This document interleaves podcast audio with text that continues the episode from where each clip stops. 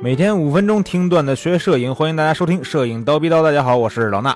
那最近呢，又到了特别热闹的婚礼季啊，不知道大家收没收到婚礼邀约啊？收到婚礼邀约都是什么想法啊？有些朋友可能觉得说，哎呀，又该随份子了，是吧？去不去另说啊，只要人家邀请你了，这份子咱就得到位。那我相信啊，咱们作为各自朋友圈里边比较会拍照的摄影师，人家婚礼的新人呢，肯定会想让我们帮着拍点照片儿那这时候其实有点尴尬啊，人家没说是正经请咱们去当婚礼摄影师，还是说让咱们就随便拍几张？那这时候我建议大家必须要跟咱们要结婚的这个朋友把这事儿说明白了，问一下人家是不是让咱们作为正式的婚礼摄影师来拍照。那结婚这个新人呀，可能不太懂这些方面，是吧？他会觉得说，反正你也会拍照，是吧？帮着拍几张。嗯，多几个人在现场拍点照也没坏处，到时候没准这些会拍照的朋友就能帮着都拍一些好看的照片，多多益善嘛，是吧？但是呢，我作为一个拍了不少婚礼的摄影师啊，我要负责任的告诉大家，当你作为正式的婚礼摄影师在现场拍照的时候，这些新人家属里边的那些客串摄影师其实是会影响我们拍摄的。那这里边呢有很多细节的内容，我就不在这儿给大家讲了。主要是想说啊，如果咱们的朋友真是找咱们来帮忙拍他们的婚礼，一定要问明白，是让我们作为正式的主要的摄影师去拍摄，还是随便拍拍？如果是前者啊，没问题，但是呢，也要尽量要求控制现场的摄影师数量，一般呢有两三个机位就足够了。如果是后者，就是随便拍拍这种事儿，我觉得咱们就可以礼貌的拒绝了，因为呢，咱们要作为一个摄影师，对吧？通过专业的角度告诉他们，不要给现场。真正的婚礼摄影师添乱啊，让新人也去相信他现场的这些职业的摄影师的能力。也劝一下咱们的朋友啊，别找太多这种真是会拍照的朋友带着相机去婚礼。真是啊，拍照的人太多了，反而大家都拍不好。那大家都明白了邀约这方面的事儿，咱们就说说，如果真的要作为一个正式的婚礼摄影师去拍摄的话，我们应该用什么镜头拍？这也是个问题啊！这话题呢，也是我最近在蜂鸟的微课堂有两节这个婚礼摄影的课程里边讲到的话题。这两节课也是免费的公开课啊！我把里边说到关于镜头选择的内容总结一下，给大家讲一讲。从场景来说呢，咱们婚礼其实大概就分为两个部分，一部分是在新娘的房间里边，一部分是在这个典礼的现场。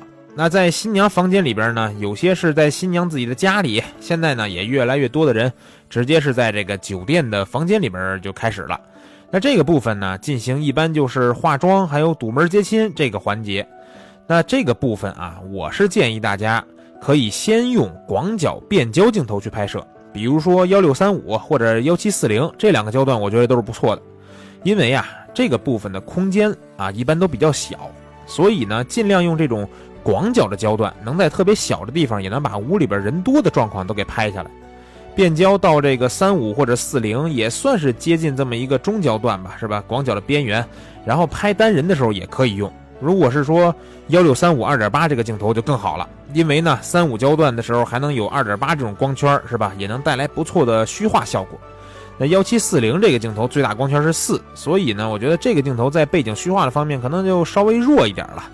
这个建议啊，我是给刚开始拍婚礼的摄影师说的，因为啊，刚开始大家可能都对于自己想拍的内容不是那么有把握，带一个变焦镜头还是方便，是吧？可以拍的内容也更多。后来呢，其实我更愿意啊，在这个部分，我是用一个三五定焦去拍摄，啊，为了照片这个成像的效果更好，虚化的效果更好，所以呢，很多时候婚礼的前半段我都只用一个三五定焦。后来呀，适马出了一个镜头，是二四三五 f 二的恒定光圈，这么一个变焦镜头。哎，这个镜头我觉得就是专门给婚礼摄影师准备的一颗镜头。这焦段特别适合在第一部分这个小空间里边拍摄，而且还有二点零的恒定光圈，虚化效果其实应该也不错。那第一部分大家要记住啊，尽量用广角变焦镜头去拍。如果呢你有二四三五 f 二，那最好不过了。如果没有，也想拍那种很层次分明的虚化效果的好照片那你也可以选择三五定焦去拍摄。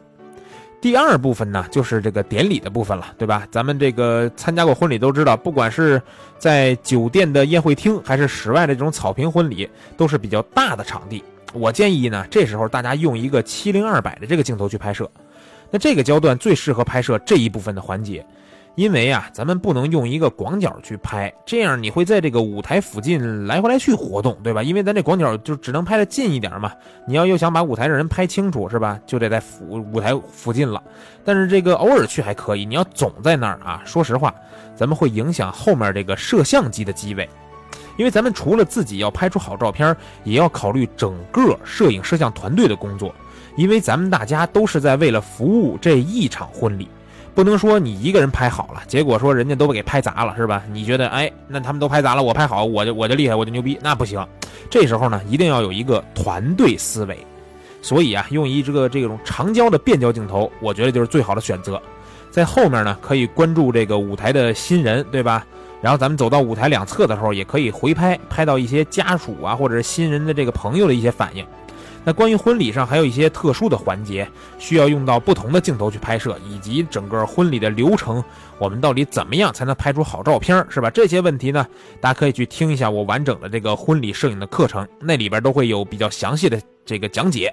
再说一遍啊，这两节婚礼的课程都是免费公开课，不听白不听，是吧？人家都学会了，你不会，你不觉得亏吗？啊，那今天呢，关于婚礼用什么镜头拍的内内容就是这些。简单来说啊，前半部分小空间的室内用广角变焦或者是三五定焦都不错，后面大场景的典礼就要用七零二百这种长焦的变焦镜头，希望大家能记住。那今天的节目就先到这儿了，明天早上七点咱们不见不散。摄影刀逼刀马上就要一百期了，听了这么多期节目，对你有什么帮助吗？或者是你有没有什么话想要对我们说的？